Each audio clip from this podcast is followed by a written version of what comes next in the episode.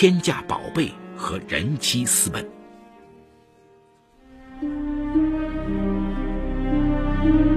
法治故事耐人寻味，梁辉讲述不容错过。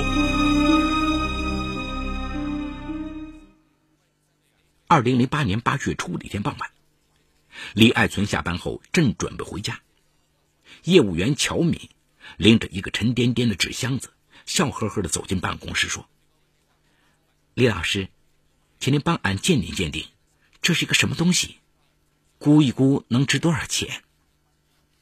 因为两人事先已经有预约，李爱存又尤其喜欢做鉴定，所以想起这档子事儿，他马上来了精神。随后将手洗得干干净净，戴上一副雪白的纯棉手套，打开纸箱，小心翼翼的捧出一个黑乎乎的铁罐。那一刻的他，一举一动俨然一个行家里手，讲起专业知识。更是娓娓道来。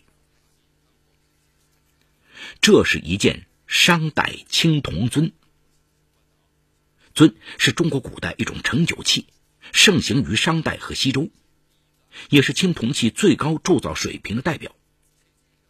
当然，能够保留至今的青铜器，件件都是各大博物馆的镇馆之宝。这件青铜尊高约四十公分，内径三十公分。周围铸造有精美生动的人物、龙虎浮雕装饰。虽有大面积的锈蚀现象，但整体品相上乘，应属一件珍品。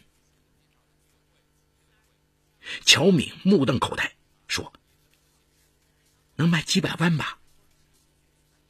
何止几百万，几千万都有可能，无价之宝啊！”哈哈。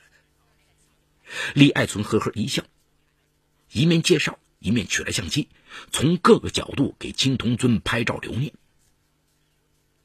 乔敏如坠梦境，大跌眼镜。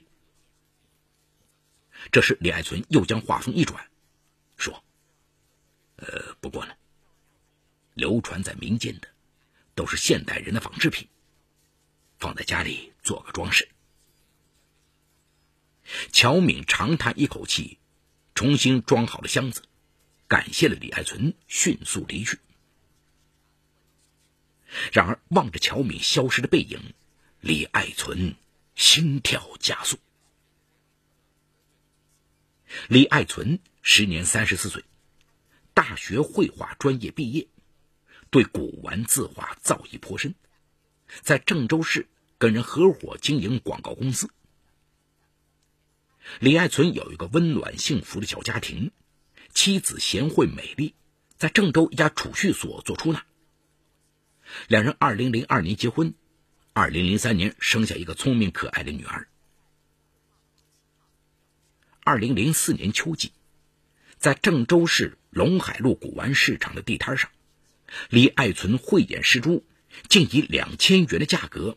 从一位农民手上购买了一幅明末书法家王铎的真迹。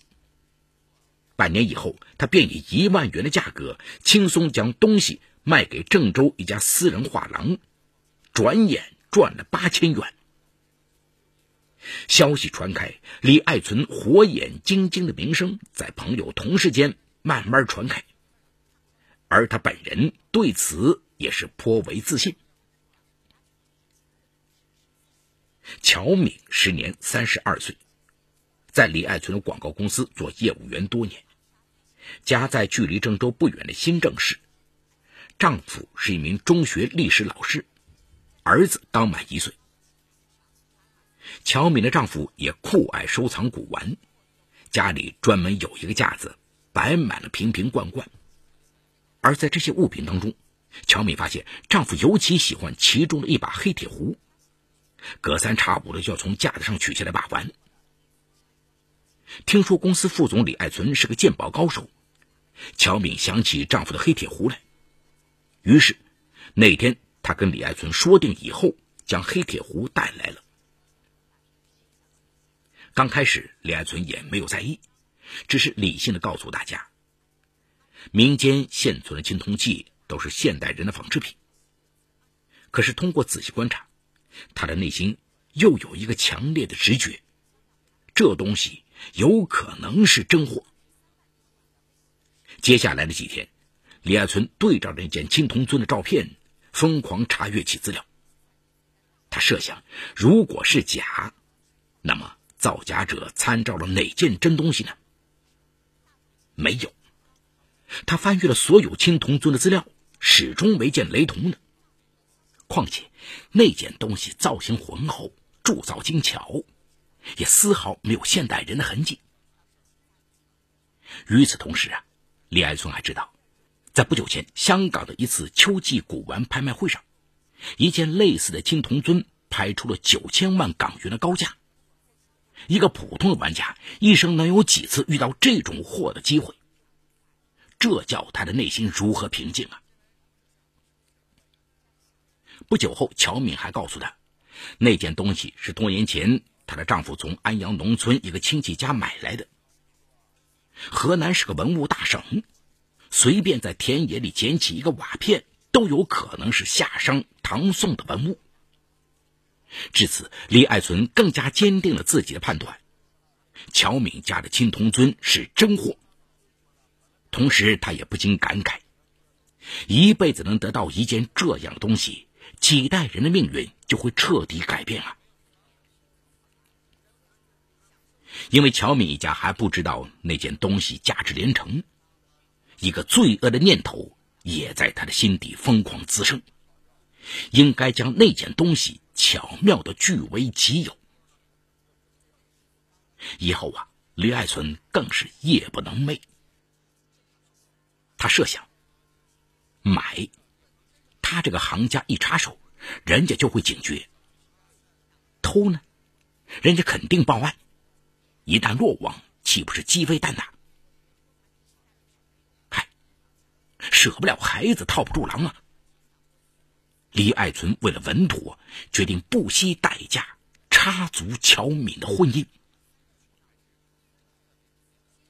二零零八年中秋开始，李爱存今天请乔敏吃饭。明天起来看电影，极尽甜言蜜语对乔敏展开攻势。果然，没过多久，原本婚姻平平淡淡的乔敏投进了他的怀抱。二零零九年春节过后，两人一次幽会后，李爱存趁机提出：“咱们远走高飞吧。”乔敏当即吓了一大跳：“私奔？那怎么成？”咱们都有家庭，况且我儿子还小。李爱村解释说：“哎，愧对家庭，我们就净身出户，家产全部留给他们，包括我公司的股份。儿子小，咱们就带着你儿子。我只要用背包带上几件古玩字画，你带上你家的青铜尊，咱们以后。”一定会幸福的。乔敏对他的能力深信不疑，果然答应下来。嗯，没问题。李爱存长松了一口气呀。显然，他醉翁之意不在酒，为了得到一件价值连城的古董，已经狠心的抛弃家庭。二零零九年三月四号夜里。李爱存含泪给妻女留下一封信：“对不起你们，我现在无法跟你们解释。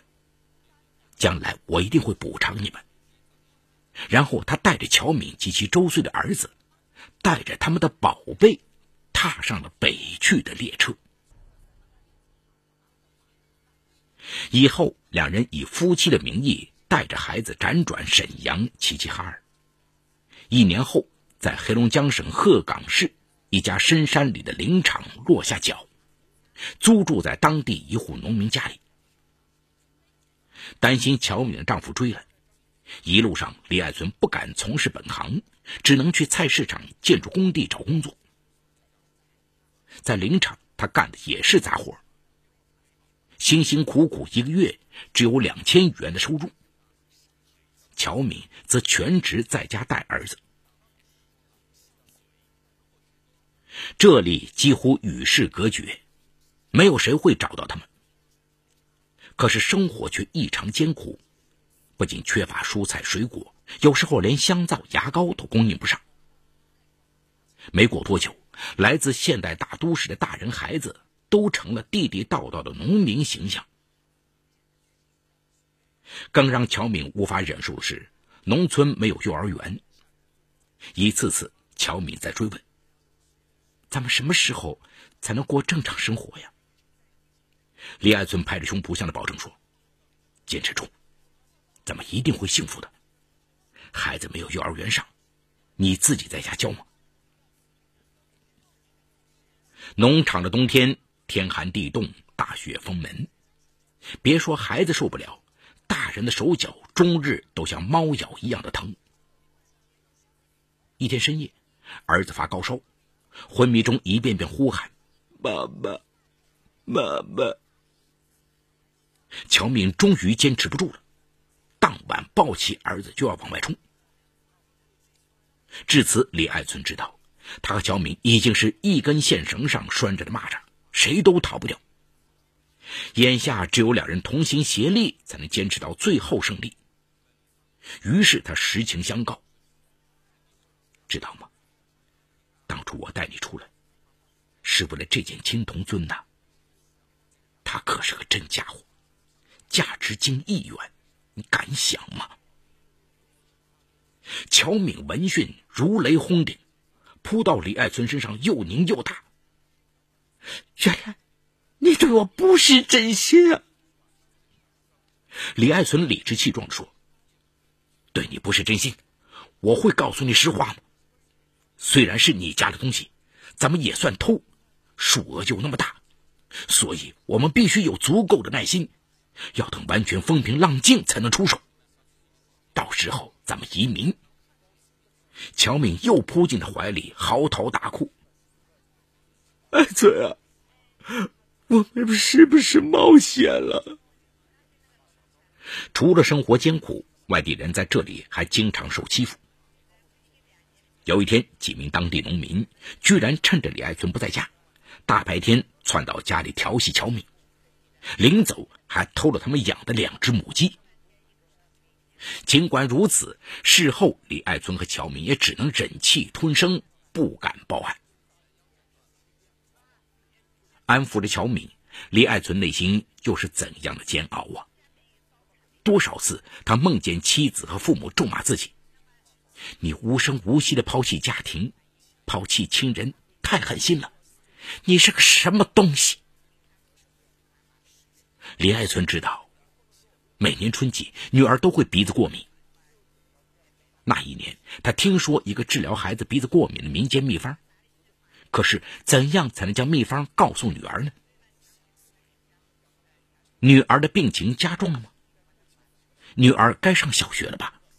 该长高了吧？这些他也一无所知。他只能独自跑进深山里没人的地方。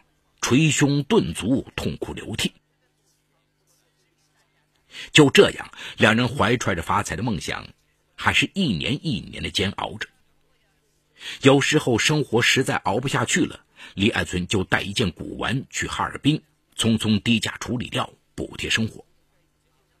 精神上实在痛苦了，他们就偷偷拿出宝贝来，深情的摸摸看看。二零一三年初夏。眼看多年平安无事，两人终于难耐对亲人思念，决定带孩子偷偷回家乡一趟。当然，宝贝也是形影不离的。六月十二号，三人悄悄返回郑州市，住进金水区星星宾馆。当晚，李爱存在电视上获悉，河南电视台大型民间寻宝节目《华园之门》。邀请国内著名文物专家，正在郑州进行节目海选，也就是为市民进行免费鉴宝。抱着安慰一下自己的心态，他带着那件青铜尊，信心百倍的找上门去。不料几位文物专家当场认定，这件青铜器是现代人仿制的，属于工艺品，产自洛阳民间。青铜锈。是用硫酸和人类尿炮制，市场价值最多一千元。类似的青铜器，他们仅在河南就已经见过几十件之多。李爱存当场崩溃呀！失魂落魄回到宾馆，他向乔敏提出：“各回各家吧。”争执过程中，乔敏也知道了宝贝是假的了。这么多年过去，早已颜面丢尽的乔敏，同样不能面对这样的现实，死活不肯离开李爱存。接着，两人当着孩子的面厮打起来。这时，李爱存已经失去理智，他随手在桌上拿起一把水果刀，接连刺进了乔敏的腹部和胸部。乔敏瘫软在了血泊里。案发后，李爱存拨打幺幺零自首。不到十分钟，郑州市公安局刑警赶赴现场，将其控制。这时的乔敏已经没有了生命的迹象。事实上，乔敏的丈夫当年就知道青铜尊仅仅是件工艺品，妻子的私奔，他甚至没有跟青铜尊联系起来。而今多年过去，两人原来的配偶早都伤透了心，并先后诉诸法律，解除了与他们的婚姻关系。各自也重新组建了自己新的家庭。身陷囹圄，女儿甚至不愿去看李爱存一眼，父母更是欲哭无泪。二零一四年三月十二号，郑州市中级人民法院一审以故意杀人罪判处李爱存死缓。日前，乔敏的儿子已经回到父亲的新家庭。该案正在河南省高级人民法院刑庭。进行二审裁决。好，故事说到这儿就告一段落。除犯罪嫌疑人之外，其余人均为化名。因为一尊商代青铜尊，两个幸福美满的家庭分崩离析。丈夫抛弃妻女，妻子离开丈夫，至亲骨肉分隔天涯。作恶者。也从此告别了自己原本平顺安宁的生活。一对男女的一念之差，不仅使自己一个命丧黄泉，一个身陷囹圄，还伤害了自己原本的配偶，自己年幼无辜的孩子，不得不让人感叹这一出害人害己的人间悲剧。本案中，李爱存企图以插足乔敏婚姻，由乔敏带走青铜尊的方式，规避盗窃罪的处罚。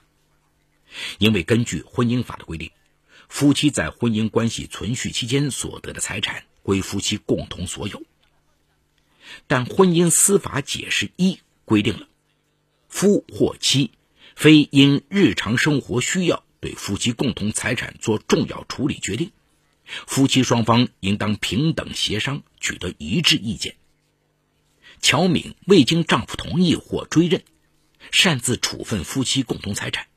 该行为应当认定为无效。因此，李爱存让乔敏带着青铜尊与其私奔的方式，看起来没有侵犯乔敏丈夫的财产权。殊不知，法律对李爱存、乔敏这样的行为早已有明确规定。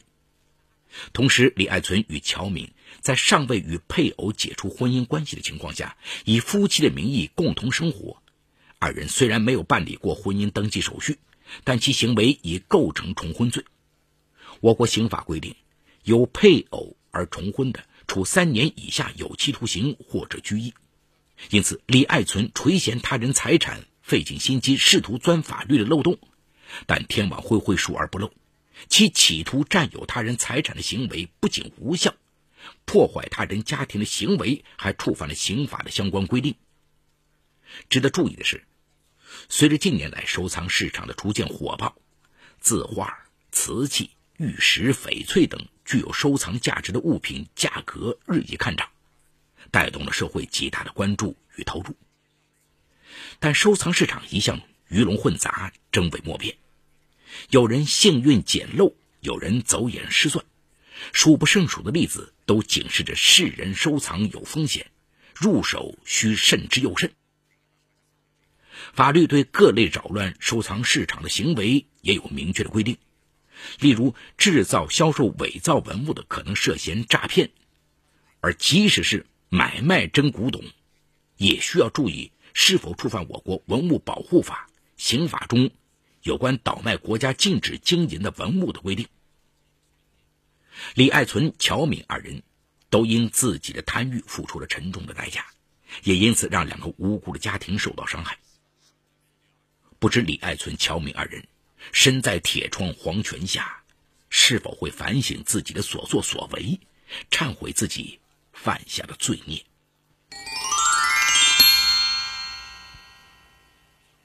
好，感谢长宁区人民检察院为本次节目提供的帮助。